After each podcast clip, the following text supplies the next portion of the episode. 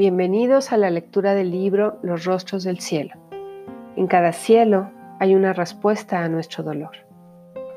Les habla Ivonne Armand Villa, restauradora del ser. Acompaño a mujeres sabias, a mujeres heridas, en la creación y manifestación de nuevas realidades a través de la restauración de su esencia divina. Inundación de emociones encontradas. Esta mañana antes de bañarme miraba mi cuerpo en el espejo. Desde hace un par de años ha entrado en un proceso de cambio natural, despidiendo la etapa de fertilidad biológica y dándole la bienvenida al poder de lo masculino en mí. Este proceso ha alterado el acomodo de la grasa en mi cuerpo. Mi ropa ha sido la peor juez de estos cambios, haciéndome sentir incómoda y enojada. Me resisto a pasar por esto, aunque sé que es parte importante de mi madurez. Y tengo la intuición de que ese gran poder de bruja, chamana y maga está ahí queriendo manifestarse. Está bullendo en mi interior. Lo siento burbujeante subir por mis entrañas. Lo detengo, le pido que se espere, que no estoy lista. Voy a la conquista de mi sensualidad y este cuerpo de ahora, según yo, no me ayuda. Miro al espejo mi cuerpo, tratando de reconciliarme con esta nueva yo. Logro ver mi abdomen y pienso con culpa. Perdóname por odiarte. Dentro de ti estuvieron mis niñas, mis hermosas y maravillosas niñas. Hoy hechas unas mujeres amorosas y comprometidas con su crecimiento. Dentro de ti Estuvieron muchos proyectos personales que no pude llevar a cabo. Han sido misiones abortadas y me duele reconocer que no tuve el valor y la entereza de darles vida. Dentro de ti estuvieron todos los proyectos a los que sí he dado a luz y han llegado a buen término. Dentro de ti crece ahora este gran proyecto de vida que se llama Ivonne. Una piel tersa y sensible, unos ojos color miel que reflejan asombro, unas manos que acarician con suavidad, una boca que expresa ideas con fuerza, unas piernas fuertes capaces de sostener mundos, una nariz delicada que se rehúsa a percibir, unos brazos que sostienen, unas cejas tenues que se esconden, un ombligo que conecta linajes, unos pechos desiguales que nutrieron a dos almas luminosas, una espalda sensual, un cabello lacio y largo, unos lunares oscuros que me han protegido, una cicatriz que me permitió dar vida, unas pecas de familia y unas nalgas que se contonean acompañando mi caminar. Nieve iniciando el proceso de deshielo. La sexualidad sagrada. Esta es una de las puertas que quiero abrir. Hace unos años se encontraba cerrada, aunque ya había aparecido frente a mí. Cada vez que la veía yo me daba media vuelta y me alejaba. Me quedaba con una sensación de malestar en el corazón, como un anhelo profundo que quiere salir, pero lo detengo y al detenerlo duele. En los últimos dos años esta fuerza interior ha ido creciendo. Con frecuencia me encuentro leyendo o escuchando acerca de este tema. Se me antoja muchísimo, pero no sé cómo. Duele, lo dejo a un lado. Vuelvo a asomarme a la puerta. Hay algo ahí que me atrae. Entro y logro ver un poco. Cierro los ojos, me da vergüenza.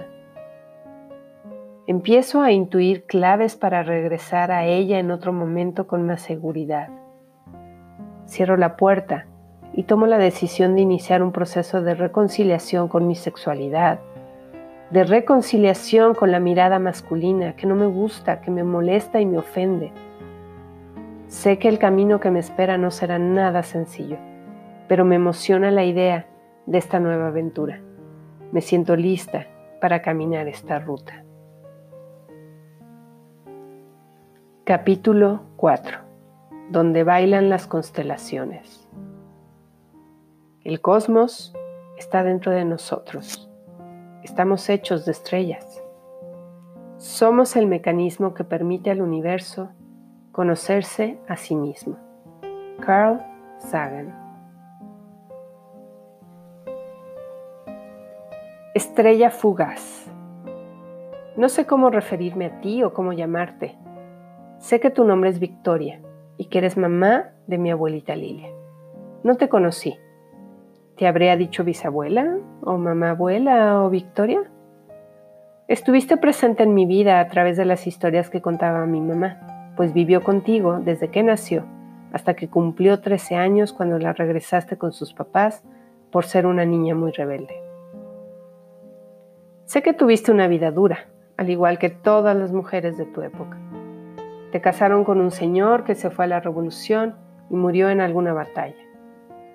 Vivías en Ciudad Mante, Tamaulipas. Tu hija Lilia se casó con Bautista que venía de España y tenía una tienda de telas en la plaza central de Tancanwitz, San Luis Potosí. Me imagino que te sentiste orgullosa de ese matrimonio. Cuando nació mi mamá, la primera hija de Lilia y Bautista, mi abuela te la dio para que la cuidaras. Nunca he entendido por qué hicieron eso. ¿Por qué no dejaron que mi mamá creciera en su propia casa? Sospecho que fue para que mi abuelo Bautista te diera dinero y no te quedaras desamparada. Desde que mi mamá era muy pequeña, la ponías a hacer los quehaceres de la casa y eras muy dura con ella. No te gustaba que jugara. Contigo vivía tu hija Carmen, enfermera que nunca se casó. Ella se llevaba a mi mamá a las visitas que hacía las mujeres del pueblo que estaban enfermas. A mi mamá le tocó ver cosas muy feas desde muy pequeña y eso la marcó mucho. Lo recordaba todo el tiempo. Algunos fines de semana la llevaban a casa de sus papás, donde veía a sus hermanos, dos hombres y dos mujeres. Creo que a mi mamá le daba envidia ver a sus hermanos vivir una vida de niños. ¿Tienes idea del daño que le causaste a mi mamá? ¿Tienes idea del daño que nos hiciste a nosotros, tus bisnietos? Nos dejaste una mamá llena de dolor y amargura, con un corazón vacío y cerrado, en búsqueda continua de un amor que quiso robarnos a nosotros y que solo su propia madre pudo habérselo proveído. ¿Por qué de pronto apareciste en mi vida? Pusiste tu nítida cara en mi sueño, una cara que solo he visto en un par de fotos, una cara que me impresiona por su dureza. ¿Qué quieres de mí? Mi sistema solar. Estamos en mi casa de Cerro Compostela número 12 en la Ciudad de México. Mi abuelita Trini, mamá de mi papá, mi tía Elsa y mi prima Claudia están de visita. Estamos tomando la botana para después de pasar a comer. Mi papá sacó la cámara Polaroid que se acaba de comprar Parece niño con juguete nuevo porque es la primera cámara que te entrega la foto de inmediato sin necesidad de llevar a revelar el rollo. Todo un avance en las cámaras. Nos acomodamos para la foto. En el centro, como debe ser, sientan a mi abuelita, en una silla verde de estilo francés que mi mamá acaba de comprar.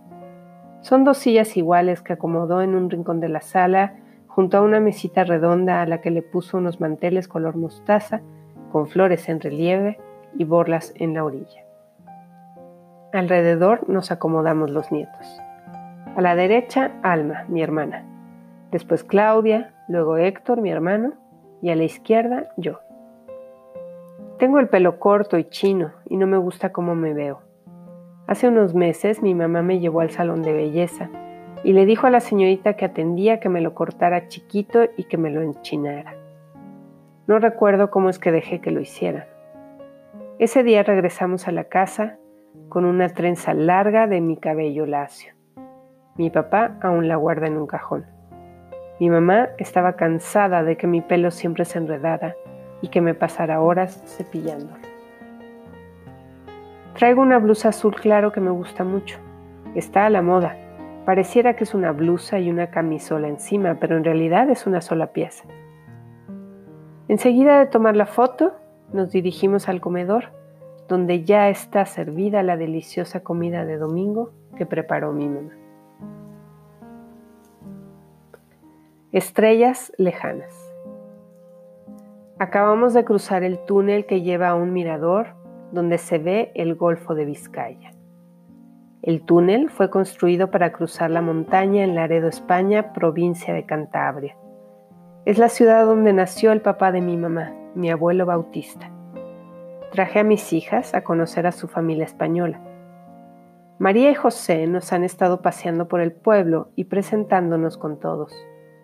Es un pueblo chico y muchos de los que viven ahí son nuestros primos.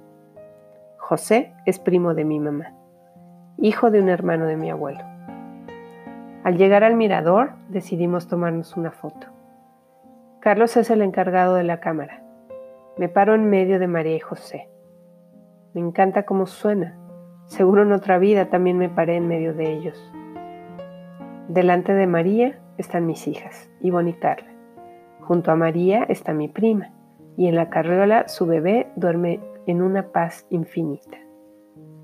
Terminando el paseo, iremos a comer marmita platillo típico del pueblo, elaborado en los galerones del puerto, porque están festejando la fiesta de la Asunción de María, patrona de la localidad, 15 de agosto, día de mi cumpleaños. Nebulosa en Virgo. Encontrar una sola anécdota con Carla me parece casi imposible. Ella se ha convertido en una parte muy importante de mi vida. Nuestra relación ha sido muy complicada, de esas que pasan del odio al amor en cuestión de segundos. Ha sido, junto con mi mamá, mi gran maestra. Un gran y magnífico reto. Hace ya muchos años, ella tendría como ocho, la senté en mi cama después de habernos peleado una vez más. Le pedí que me mirara a los ojos. Me senté frente a ella le dije que me permitiera tomar su corazón en mis manos para curarle todas las heridas que yo le había hecho en los últimos años, gritándole y dándole nalgadas. Ella, un poco extrañada, me dijo que sí. Acerqué mis manos a su pecho e hice los movimientos necesarios para tomar su corazón con mucho cuidado, ponerle mertiolate y unas curitas. Después lo arrullé por un rato y lo regresé a su lugar. Las dos lloramos mucho juntas. Al terminar nos fundimos en un fuerte abrazo. Hace unos cuatro años le pedí que me hiciera con plastilina una escultura de un corazón herido con curitas para poner de imagen de mi página web.